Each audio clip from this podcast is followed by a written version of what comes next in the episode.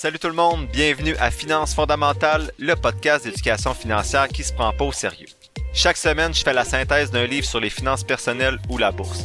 Je résume donc des heures de lecture en quelques minutes pour que t'aies pas à le faire. Tout ça dans un vocabulaire accessible avec des exemples réalistes et transparents qui vont te permettre de mieux comprendre le monde financier si tu es débutant dans le domaine ou plutôt de réfléchir à tes stratégies actuelles si tu navigues déjà dans ce domaine-là. Donc, si tu souhaites prendre en main tes finances et te construire un patrimoine qui va te permettre d'être libre de faire ce que tu veux, t'es à bonne place. C'est parti, bon podcast! Salut tout le monde, bienvenue à ce 41e épisode de Finances fondamentales. Je suis vraiment content d'être avec vous encore une fois cette semaine. Je reviens tout juste de vacances de la Malbaie, ça a été incroyable avec les trois femmes de ma vie, des randonnées, des baleines, euh, la plage de Saint-Irénée, euh, puis j'ai pas perdu une scène au casino. Vous commencez à me connaître, j'étais un peu cheap. Avant de faire la synthèse euh, du livre d'aujourd'hui, je veux juste remercier les 16 nouveaux abonnés du dernier mois. je me dis tout le temps que ceux qui étaient intéressés à mon podcast ou à me soutenir se sont déjà abonnés puis que ça va arrêter là. Mais on a plus que doublé depuis le dernier mois. Donc on était à 13, on est rendu à 16 nouveaux, donc 29 au total. vous êtes incroyables. Donc merci à Alexandre, Matt, Jason, Félix, Yves Nicolas, Marie, Sébastien, Jean, Léo, François, Alex, Samuel et Austin. Et il y a trois autres personnes qui sont anonymes, donc qui m'ont pas laissé leur adresse courriel. Donc je vous remercie tout de même, sauf que ça va être plus difficile de vous envoyer les documents deux, deux trois fois par année pour l'analyse des titres boursiers. Donc, quand vous vous abonnez au podcast euh, à 3,99 par mois, si vous souhaitez recevoir les documents, c'est important de me laisser votre adresse courriel. Sinon, j'enregistre cet épisode-là euh, plus de plus de deux semaines en avance parce que c'est le seul trou que j'avais sans les enfants d'ici la fin de l'été. Puis après ça, avec la rentrée scolaire à l'université, ça va être assez rock'n'roll. Donc, si vous vous abonnez d'ici la sortie de l'épisode, je vais vous nommer dans le prochain. Je m'en excuse. Donc, je rappelle, comme les 16 nouveaux abonnés, vous pouvez toujours vous abonner au podcast pour 3,99 euh, par mois pour soutenir mon travail. Vous avez le lien dans la description de l'épisode. Et en vous abonnant, ben, vous avez accès à un épisode supplémentaire à chaque premier jeudi du mois dans lequel je réponds à vos questions. De plus, à partir d'aujourd'hui, j'accepte les demandes de collaboration si vous souhaitez faire la promotion de votre entreprise sur le podcast, juste à m'écrire sur mon adresse Gmail qui figure dans la, description euh, de l'épisode puis on pourra convenir euh, d'un partenariat possible entre votre entreprise et le podcast. Donc, la synthèse du livre d'aujourd'hui, c'est le livre de Joel Greenblatt qui s'intitule The Little Book That Beats the Market, donc le petit livre qui bat le marché. J'ai lu la version de 2005, mais il y a une deuxième édition qui a été publiée en 2010. Donc l'auteur nous demande qu'est-ce qu'on devrait faire avec notre argent. Est-ce qu'on devrait la cacher sur notre matelas, la prêter à la banque, la prêter à une compagnie à travers des obligations ou bien l'investir dans une compagnie via le marché boursier? Il dit que le meilleur choix, c'est probablement de l'investir sur le marché boursier, mais a plusieurs personnes qui sont pas à l'aise de le faire ou qui souhaitent pas faire des analyses, euh, comme je partage notamment à chaque jeudi sur la page Facebook. Il mentionne notamment choisir des actions individuelles sans savoir ce qu'on cherche vraiment, c'est comme courir dans une fabrique de dynamite avec une allumette allumée. Tu vas peut-être survivre, mais tu demeures un idiot.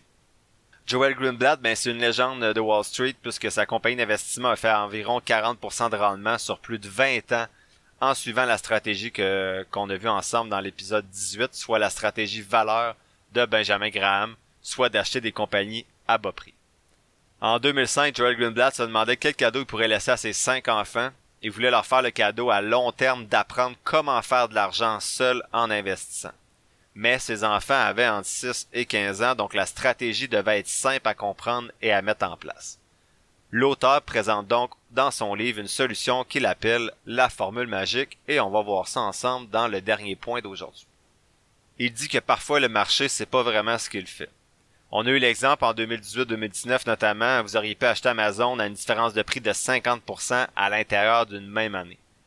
Donc le point de l'auteur c'est que la valeur réelle d'une compagnie peut pas fluctuer autant dans une même année, le marché réagit tout simplement trop fort aux informations à court terme. De son côté, l'auteur utilise l'exemple de Gap que vous auriez pu acheter à un certain moment dans la même année à une différence de prix de 70%. Donc tout ça nous ramène aux paroles de Buffett qu'à court terme, la bourse est une machine à voter, mais qu'à long terme, c'est une balance. Il faut donc pas regarder vos rendements sur un ou deux ans, mais plutôt à long terme. Le deuxième point de la synthèse d'aujourd'hui, c'est comment connaître la valeur d'une compagnie. Donc l'exemple précédent dans le point 1 montre que le marché boursier n'est pas tout à fait efficient. Il y a ce que les Anglais appellent le greed, le greed and fear, qui va euh, que le marché en fait va réagir à la peur souvent des investisseurs ou à, à leur euphorie plutôt. Et si on savait c'est quoi la valeur exacte d'Amazon, ben ça serait facile d'être en bourse. On achèterait quand Amazon serait au plus bas et on le vendrait quand il serait au-dessus de son prix, euh, au-dessus de sa valeur réelle. Le problème sur le marché boursier, c'est que c'est pas aussi simple que ça. Personne ne sait réellement qu'est-ce que vaut chacune des compagnies publiques. L'auteur utilise un exemple pour illustrer son propos. Il dit qu'un de vos amis a une boulangerie il a vendu l'année passée pour 100 000 dollars de profit. Donc, il a fait 100 000 dollars de profit avec sa boulangerie. Comment est-ce que tu serais prêt à payer pour acheter sa boulangerie? L'auteur dit que votre, votre réponse vaut autant que la sienne ou que la mienne, tant que vous êtes entre 500 000 et 2 millions. Il y a bien sûr plus d'informations à avoir. En fait, on a accès à plus d'informations sur les compagnies en bourse que seulement les profits, mais la difficulté demeure la même. Est-ce que ce 100 000-là euh, a seulement été fait l'année passée ou pendant plusieurs années? Est-ce qu'il va faire plus ou moins cette année et dans les années futures que 100 000 dollars de profit? À quel point on est confiant par rapport aux prévisions des profits dans les années futures? Comment l'entreprise va valoir dans 5 ou 10 ans? Donc, c'est toutes des questions qu'il faut se poser pour accorder une valeur exacte à une compagnie et c'est pas toujours facile à faire. Par contre, l'auteur, dans ce point-là, donne pas de piste pour vraiment attribuer la valeur exacte à une compagnie sur le marché boursier. Le point 3, c'est le PE ratio et le ROIC, donc le ROIC. On va en parler un petit peu plus loin, mais c'est les deux principaux ratios utilisés par l'auteur dans sa formule magique que je vais vous présenter plus loin. L'auteur a donc mentionné à date dans les deux premiers points que parfois il y a des compagnies qui vont se vendre sous leur valeur, mais que c'est difficile de déterminer c'est quoi cette valeur, c'est quoi cette sous-évaluation.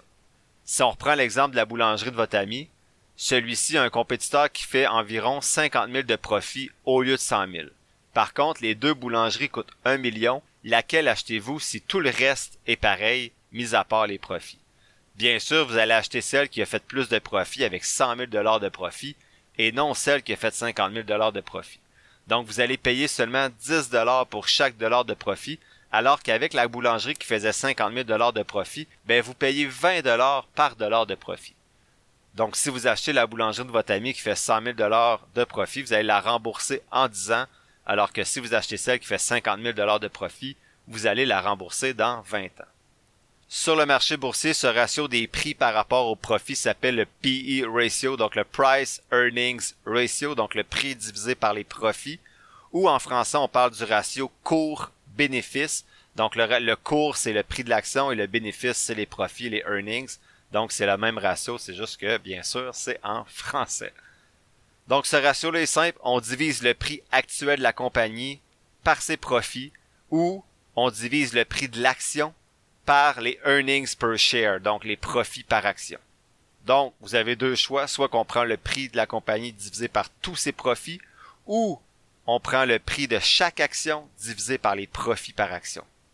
Donc, dans l'exemple de la boulangerie, le PE ratio, donc le ratio court-bénéfice de la boulangerie de votre ami serait de 10 à cause qu'il y avait 100 000 dollars de profit vous avez acheté 1 million, donc 1 million divisé par 100 000, alors que celui de son compétiteur serait de 20, donc 1 million divisé par 50 000. Il est donc préférable, selon l'auteur, dans la plupart des cas, d'acheter une compagnie avec un PE ratio plus bas plutôt qu'un PE ratio élevé dans certains cas, l'auteur, puis c'est ce qui était mélangé, donc dans son livre, il parle de certaines choses, dans sa deuxième édition, il paraît qu'il parle de d'autres choses, et sur Internet, lorsqu'on fait la synthèse de sa stratégie, on parle des fois de earning yield. Donc, euh, on pourrait dire de ratio de profit. Donc, il fait un petit peu l'inverse des fois. Au lieu de diviser le prix de l'action par les euh, earnings per share, donc par les profits par action, ce qu'il va faire, c'est qu'il va diviser les profits par action par le prix de l'action pour avoir un pourcentage. Donc, au lieu d'avoir un ratio, exemple, de 10, il pourrait avoir un pourcentage de 10%. Par contre, plus le pourcentage serait élevé, plus le stock, donc plus l'action serait euh, cheap, donc serait euh, sous-évalué. Dans le reste du, de la synthèse du, livre, je vais garder le ratio euh, court-bénéfice, donc le P ratio, parce que c'est un ratio que j'ai déjà présenté dans l'épisode 2 et qui est plus facile à comprendre. L'auteur dit qu'en même temps, le prix c'est pas tout, donc acheter une action à cause d'un PI bas peut tout de même mal se terminer. Donc vous devez aussi vous assurer que vous achetez une bonne compagnie. C'est ici que le ROIC entre en ligne de compte, le ROIC. Donc le deuxième chiffre utilisé dans la formule magique de Joel Greenblatt, c'est le ROIC, donc le Return on Invested Capital. En français, on pourrait appeler ça le rendement sur le capital investi. Ce, euh, ce, ce ratio-là, en fait, est utilisé en est calculé plutôt en divisant le profit de la compagnie qui a été fait la dernière année, donc l'an passé, par le capital investi. Donc, ça te permet de vous montrer comment, en fait, comment la compagnie a réussi à, à transformer des investissements en profit. Donc, par exemple, si vous avez 500 000 dollars euh, d'investissement dans une, on va dire, dans une fabrique d'aluminium euh, qui a fait 200 000 dollars de profit, ben ça vous donne quand même 40% de ROIC, donc 40% de rendement sur le capital investi, ce qui est super bon. Donc, ce qu'on fait, c'est seulement 200 000 divisé par 500 000, donc les profits divisés par le capital investi. Another day is here, and you're ready for it. What to wear? Check. Breakfast, lunch, and dinner? Check. Planning for what's next and how to save for it? That's where Bank of America can help. For your financial to-dos, Bank of America has experts ready to help get you closer to your goals. Get started at one of our local financial centers or 24-7 in our mobile banking app. Find a location near you at bankofamerica.com slash talk to us. What would you like the power to do? Mobile banking requires downloading the app and is only available for select devices. Message and data rates may apply. Bank of America NA. L'auteur dit que tout ce qui se trouve en haut de 25% de rendement sur le capital investi, c'est solide. Si c'est plus élevé, ben c'est encore mieux. Ça montre que la compagnie est de meilleure qualité et ça suggère qu'il existe probablement un avantage compétitif tel que, que tant apprécié par Warren Buffett. Quatrième point de synthèse aujourd'hui, ben, c'est la formule magique. Je vous la présente. L'auteur dit que si vous achetez des compagnies avec un ROIC, donc un rendement sur le capital investi élevé avec un ratio court-bénéfice bas, donc un ROIC élevé et un PE ratio bas, vous allez finir par acheter des compagnies sous-évaluées qui demeurent de qualité. Donc, sa formule magique est la suivante. Vous devez classer les compagnies selon leur score combiné à ces deux données-là. Donc, c'est seulement deux données utilisées dans la formule magique comparé au, à la quarantaine que j'ai dans mon fichier Excel. C'est un peu plus compliqué.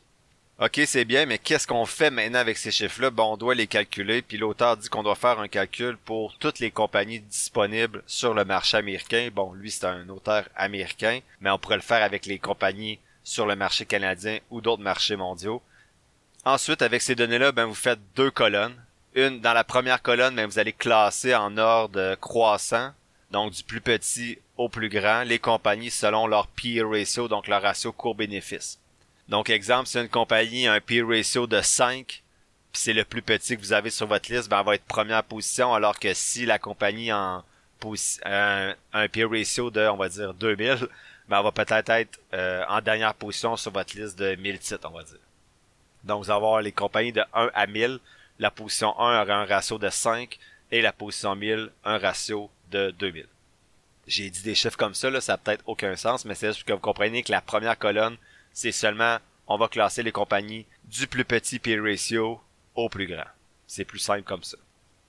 La deuxième colonne, on refait le même travail, mais maintenant on va les classer selon le, premier, la première compagnie en haut de la liste, c'est celle qui va avoir le rendement sur le capital investi le plus élevé, donc exemple un rendement de 65%, alors que la dernière compagnie sera celle qui a le rendement le plus petit, ça pourrait être un rendement même négatif. Ensuite, tout ce qu'on fait, c'est qu'on combine le score pour chacune des compagnies selon les deux colonnes. Donc, exemple, si une compagnie finit première pour le PE ratio, donc elle a un score de 1, mais elle termine 153e pour le rendement sur le capital investi, on combine les deux chiffres, ce qui lui donne un total de 154. Donc le score pour la compagnie XYZ serait de 154. À la fin, vous placez en ordre les compagnies selon leur score total et ça vous laisse avec une liste super simple qui vous dit qu'il y a des compagnies qui vont avoir une bonne performance pour ces deux facteurs-là, ces deux données-là, soit des compagnies qui semblent être sous-évaluées mais également qui sont capables d'avoir un rendement sur le capital investi assez intéressant. L'auteur dit ensuite d'investir dans 20 à 30 compagnies qui sont dans le top de votre liste et que vous devez les garder pendant un an. Après un an, ben, vous vendez tous vos titres et vous refaites le processus. L'auteur dit que sur une période de 17 ans, soit de 1988 à 2004, cette stratégie-là a rapporté 13,8% de rendement par année en moyenne par rapport à 12,3% pour le marché total US, soit un rendement supérieur de 1,5%. L'auteur dit de faire attention, il y a certaines compagnies que vous allez choisir avec cette méthode-là qui vont être totalement médiocres, mais en moyenne, vous allez trouver de bonnes aubaines et faire de bons rendements, de bons rendements sur le moyen et le long terme. Je tiens à spécifier ici que j'ai pas vérifié ces statistiques, c'est vraiment celles de l'auteur et ce sont des statistiques sur 17 ans seulement, donc je pense qu'il faut être prudent lorsqu'on interprète ces résultats-là. Le cinquième point de la synthèse d'aujourd'hui, c'est un guide étape par étape pour mettre en place la formule magique, donc la stratégie de l'auteur. C'est pas une suggestion de stratégie que je vous fais ici, je fais juste résumer les propos de l'auteur et c'est sa stratégie. Rappelez-vous toujours que les performances passées ne sont pas garantes de l'avenir. Donc en plus de vous proposer une formule magique, l'auteur vous propose un outil magique. Donc sur son site internet, il va vous classer directement les compagnies. En fait, vous allez avoir automatiquement le score total que je viens de vous parler. Donc lui, son site le calcule automatiquement. Vous n'avez pas besoin de faire manuellement dans un fichier Excel. Donc c'est quand même génial. Première étape pour faire sa stratégie, c'est d'aller sur son site internet, donc https://2.baroblique www.magicformulainvesting.com mais vous allez juste aller sur Google, j'ai vérifié, vous écrivez Magic Formula Investing et vous arrivez sur son site internet. Vous allez voir, pour utiliser son site, il faut en fait, faut se créer un compte. Je l'ai fait pour tester la plateforme, ça fonctionne bien. Donc, deuxième étape, ben, bien sûr, un coup vous êtes enregistré, c'est de choisir le market cap, donc la, capitalisation boursière minimum. Donc, toutes les compagnies qui vont être sous cette capitalisation boursière-là, donc la valeur de la compagnie, seront pas considérées. Donc, vous avez le choix d'écrire n'importe quel chiffre-là. Moi, j'ai écrit 50 millions. Vous pouvez écrire le chiffre que vous voulez là. L'auteur suggère de mettre 50 millions, mais vous pouvez mettre plus que ça si vous souhaitez avoir des plus grosses compagnies dans votre euh, dans votre stratégie, mais l'auteur dit de mettre 50 millions. Peut-être que ce chiffre-là aura augmenté depuis le livre qui a été écrit en 2005.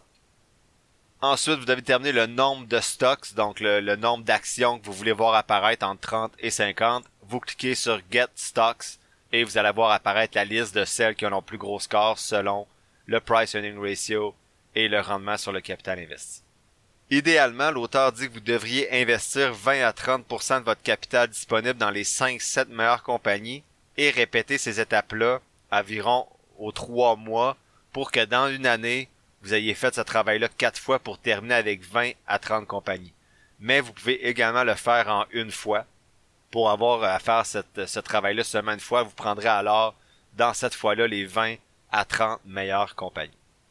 Il dit qu'il faut vendre ces stocks-là après les avoir eus pendant un an. Donc, si vous le faites aux trois mois pour les 5-7 meilleures compagnies, vous devrez faire ce travail-là à chaque trois mois. Donc, de vendre les compagnies que vous avez pris un an avant, mais ça à chaque trois mois. Donc, vous allez vendre 5-7 compagnies à chaque fois pour en racheter 5-7 autres que vous n'avez pas. Et il dit que si vous êtes dans des comptes non enregistrés, d'être prudent au moment où vous vendez euh, vos titres pour euh, profiter peut-être de, de pertes ou de gains fiscaux euh, pour vos impôts. Il dit de continuer ce processus-là pendant plusieurs années, donc soit quatre fois par année si vous achetez 5 à 7 titres en investissant 20 à 30% de votre capital à chaque fois, ou bien de le faire une seule fois par année. Enfin, il dit d'être patient, c'est ce qui rend cette formule impopulaire mais si efficace. Le plus difficile en investissement selon l'auteur, c'est que vous devez être paresseux, paresseux, paresseux et rester loin des problèmes une fois que vous avez établi un bon plan d'investissement. Mais si cette formule magique-là est si simple et si efficace, pourquoi est-ce que c'est pas tout le monde qui fait ça? Ben, l'auteur dit que parce qu'être paresseux puis constant, ben, c'est plate. Si tu suis cette formule-là, ben, tu peux pas dire à tes amis que tu as investi dans une nouvelle stratégie à chaque fois, tous les trois mois, ou que tu as découvert un super titre. Tu peux pas te vanter qu'une année t'as battu le marché de 20%. Et en plus, ça se peut que certaines années, cette stratégie, certaines années, cette stratégie-là va performer moins bien que les marchés, mais à moyen court terme, les statistiques d'auteur montrent qu'elle va battre les marchés boursiers. Il dit en effet que si vous, si vous tenez rigoureusement à cette stratégie-là, vous êtes garanti de gagner par rapport au marché boursier, mais rester, rester rigoureux dans la stratégie, c'est selon lui la partie la plus difficile. Il dit que c'est pour ça que les, euh, les, euh, les, responsables des fonds communs de placement, par exemple, comme euh, Industriel Alliance, Vanguard et tout ça, peuvent pas utiliser cette stratégie-là parce que leurs clients veulent des profits à chaque année. Ils sont pas là pour le long terme, ils veulent des profits chaque année. Et l'auteur dit que bien sûr c'est un non-sens, mais ça force les analystes à trouver des stratégies à court terme alors que sa formule magique est une stratégie à moyen et à long terme. Il dit que maintenant vous êtes mieux informé, don't be greedy, donc pensez pas à court terme, euh, ayez un peu plus de discipline et vous pourriez devenir millionnaire dans 20 ans selon lui. Attention encore une fois, j'aime pas ça de parler de formule magique, donc je répète de pas utiliser cette stratégie-là aveuglément.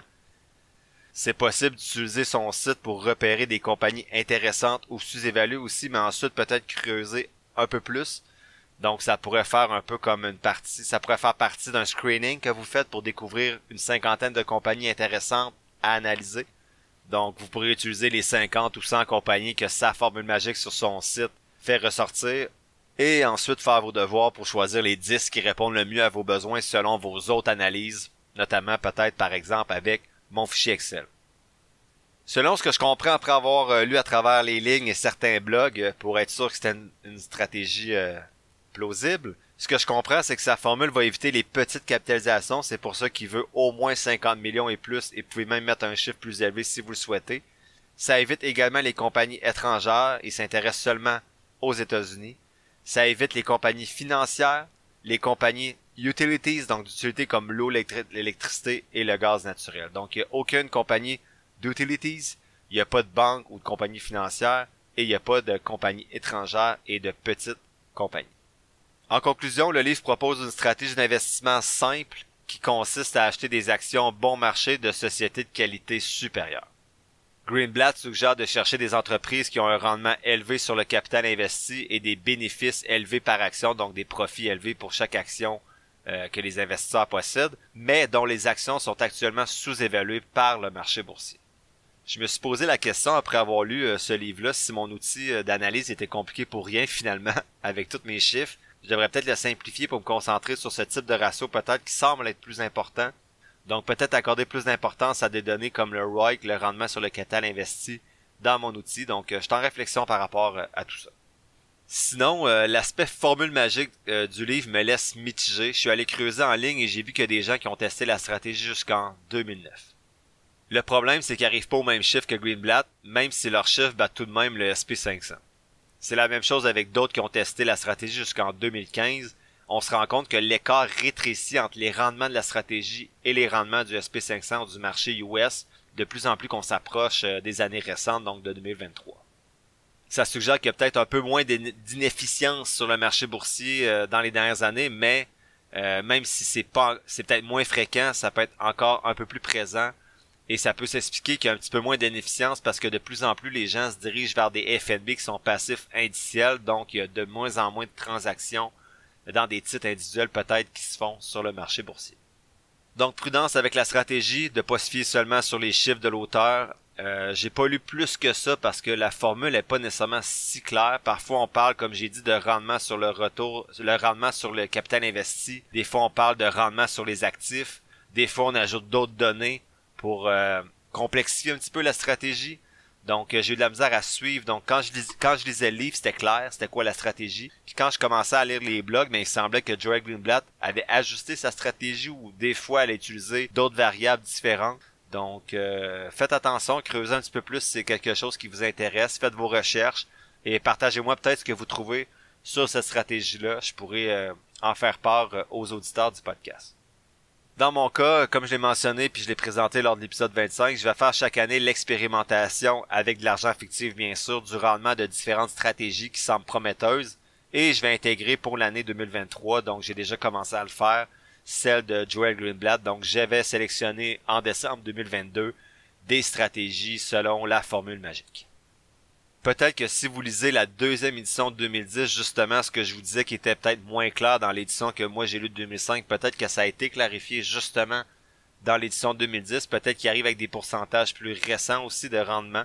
Donc, euh, si quelqu'un l'a lu ou veut le lire, je suis vraiment ouvert à recevoir euh, votre synthèse de ce livre-là pour euh, la partager.